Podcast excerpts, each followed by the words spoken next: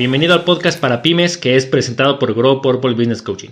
Estamos en nuestra cuarta temporada, mi nombre es Manuel Rodríguez, soy coach de negocios y en el podcast para pymes tratamos los temas relevantes para los dueños de negocio. En esta ocasión vamos a tocar el tema tips para juntas efectivas. Así que si tú deseas iniciar una empresa o bien necesitas tener bases sólidas para que tu negocio sea un éxito o estás buscando cómo escalar tu empresa, déjame decirte que estás en el lugar adecuado. Muchas gracias por escucharnos y si eres nuevo por aquí, te platico que periódicamente compartimos información y consejos relevantes para aquellos empresarios o emprendedores que buscan herramientas prácticas y útiles para su negocio. Cada episodio te estaremos enseñando herramientas de alto impacto que en nuestros años de experiencia trabajando con empresarios hemos visto que dan los mejores resultados. Así que si quieres saber cómo manejar mejor tu empresa, asegúrate de suscribirte a nuestro contenido. Si hay algún tópico que te gustaría que cubriéramos, no olvides dejándolo en los comentarios.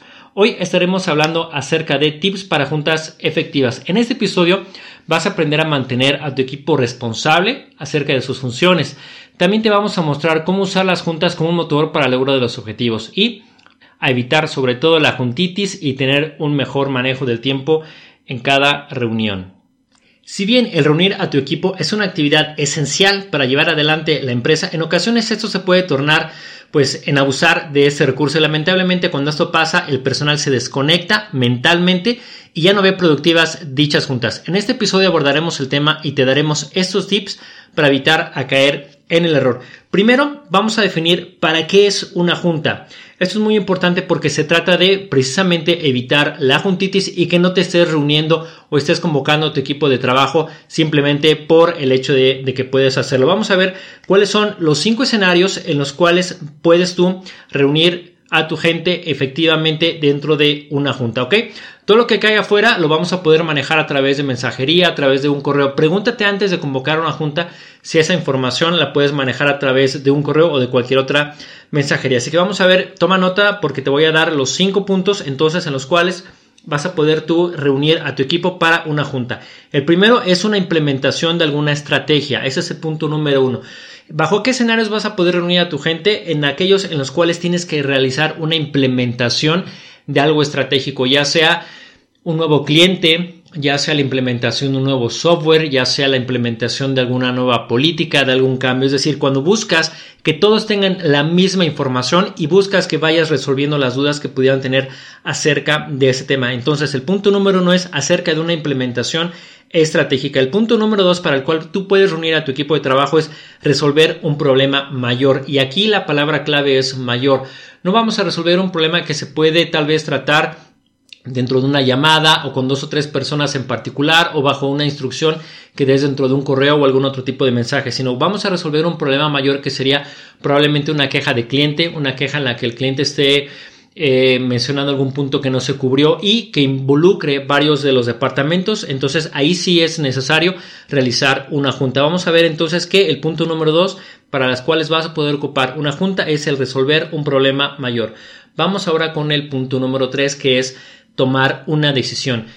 En este punto lo que buscas es escuchar a la mayor cantidad de personas y más adelante te voy a dar algunos tips para que puedas guiar precisamente esta junta. Ahorita estamos viendo cuáles son aquellos escenarios o bajo qué circunstancias tú vas a estar llamando a tu equipo para que se puedan reunir. El punto número tres, como te decía, es tomar una decisión, ya sea acerca de dónde realizar algún evento, ya sea alguna decisión de cómo responder ante alguna situación, ya sea alguna decisión, inclusive puede ser de contratar a un nuevo miembro del equipo, alguna decisión en la que se necesite tener varias personas a lo mejor tiempo extra, a la mejor decisión sobre alguna política a implementar o sobre un nuevo proveedor que tal vez afecte a varios departamentos. Ese sería el punto número 3, tomar una decisión.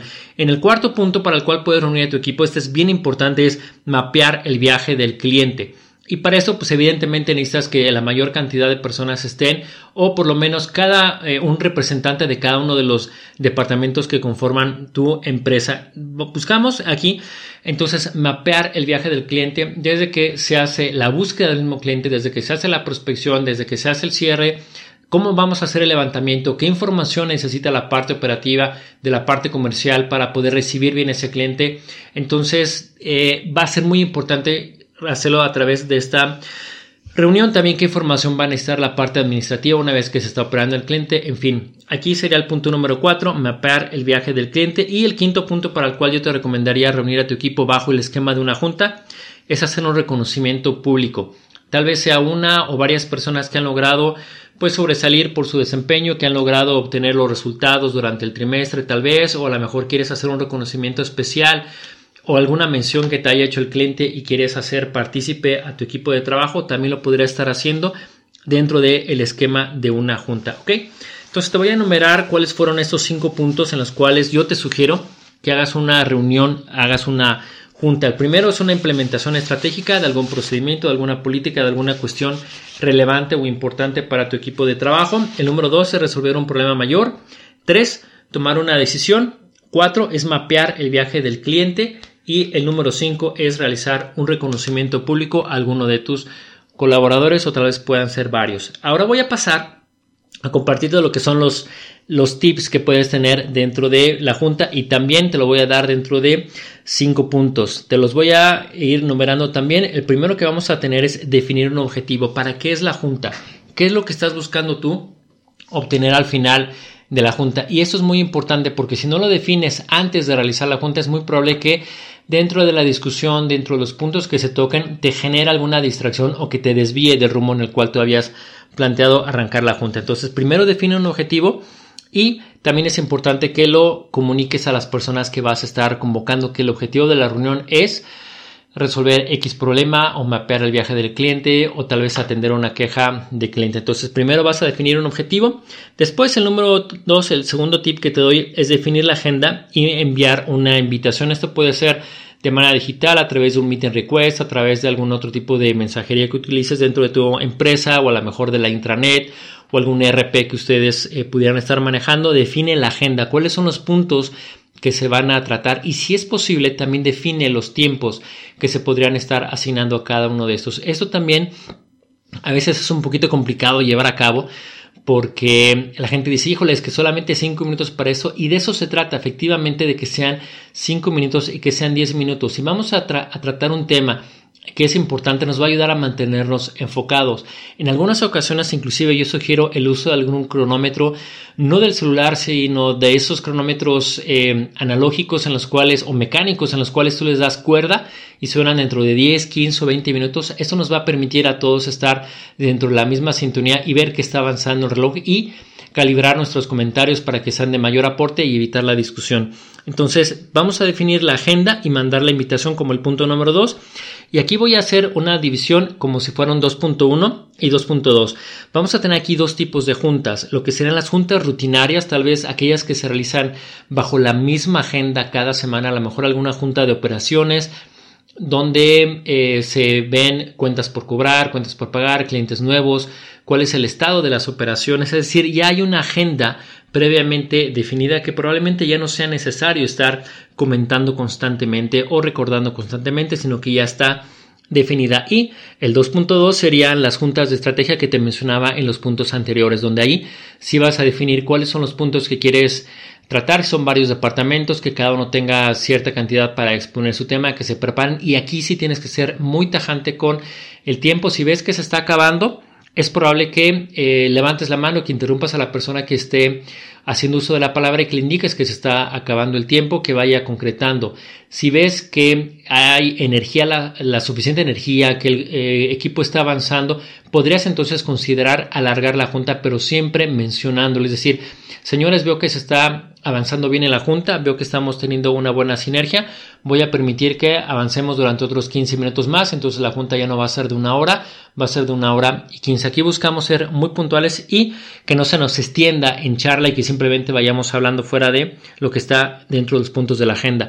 Si surgiera algún punto importante o interesante o relevante dentro de este ejercicio, anótalo y proponlo tal vez para una reunión más adelante, pero que no te distraiga de la agenda que ya se había definido previamente. El tercer tip o la tercera recomendación es crear un espacio de colaboración seguro donde todos tus eh, trabajadores, todo tu equipo de, trabajo, todos tus colaboradores se sientan a gusto. Hay algunas rutinas que puedes implementar aquí, como contar este, alguna anécdota que no tenga que ver con el trabajo, compartir tal vez un logro personal que se haya tenido, como a lo mejor eh, cuestiones triviales, inclusive podrían ser, a lo mejor alguien podría compartir que ya tenía mucho tiempo que había querido eh, limpiar el patio trasero y que por fin lo hizo, o alguien que le había costado trabajo decidirse a salir a caminar el domingo y ya lo pudo hacer. En fin, puedes implementar este tipo de dinámicas muy breves, muy cortas al principio para que se vaya rompiendo el hielo y puedas tener un espacio de colaboración seguro. Busca que aquellas personas que hablan demasiado las vayas controlando y le expliques que, que, tenemos que dar espacio para que todos participen y también incentiva a aquellas personas que son naturalmente un poquito más tímidas. El cuarto tip que te puedo dar es elegir bien a los participantes y esto se enlaza con lo que te acabo de mencionar. Tienes que ver cuáles son las personas eh, adecuadas, ya sea por puesto, ya sea por conocimiento, pero también por eh, actitud. Es decir, si vas a tener algunas personas que van a estar hablando mucho, son personas que toman el micrófono y no lo sueltan, son personas extrovertidas, debes hablar primero con ellos y darles algunas de las reglas. Probablemente no les agraden estas reglas y probablemente sientan que estás como coartando un poquito de lo que sería el espacio, pero indícales que es en favor o en beneficio de que la junta vaya saliendo bien. Y también a las personas que sean un poquito más tímidas, indícales que esperas su participación y procura que, como te decía yo en el, tip número 3, sea un espacio de colaboración segura donde no se haga ningún perjuicio acerca de las demás personas que están colaborando. Y el último tip que tengo para ti es terminar con conclusiones terminar la junta, llevar una minuta eh, también y concluir con las acciones responsables y sobre todo fechas. Hay que anotar los acuerdos a los que se llegaron, a qué se comprometió cada uno y al final dedica cinco minutos a repasar cuáles son las acciones que se dieron cuáles son aquellas personas que se asignaron como responsables y solicita la, que te den la fecha en la cual se va a cumplir ese acuerdo que se estuvo llevando la Junta. Para eso necesita la Junta, para que efectivamente haya un compromiso de acción, para que haya un compromiso de trabajo de cada uno de tus colaboradores y puedas resolver ese problema o tomar la decisión o implementar alguna cuestión estratégica dentro de tu negocio. Así que bueno, toma nota de estos tips que te estaba yo mencionando para que la siguiente junta la hagas muchísimo más efectiva y empieces a utilizar esa herramienta y sea algo que te construya más en tu negocio y no lo que vaya en detrimento pues de la energía y del aporte que pudieran dar el resto de tus colaboradores. Bien, pues ese es el contenido que tengo preparado para ti el día de hoy. Agradecerte por escucharnos. Espero que hayas encontrado esta información relevante y como cada episodio preguntarte que si para ti el contenido fue valioso, solicitarte que compartas esta información con algún colega empresario o emprendedor, pedirte que te suscribas ya sea en la plataforma que estamos utilizando de Spotify, ya sea que nos estés escuchando en YouTube o en iTunes eh, o en Google Podcast, asegúrate de suscribirnos y de seguirnos, de suscribirte con nuestro contenido y de seguirnos en Instagram, en Facebook y en LinkedIn. También puedes solicitar tu sesión estratégica para que experimentes cómo es el trabajar con nosotros. Mi nombre es Manuel Rodríguez y seguimos en contacto.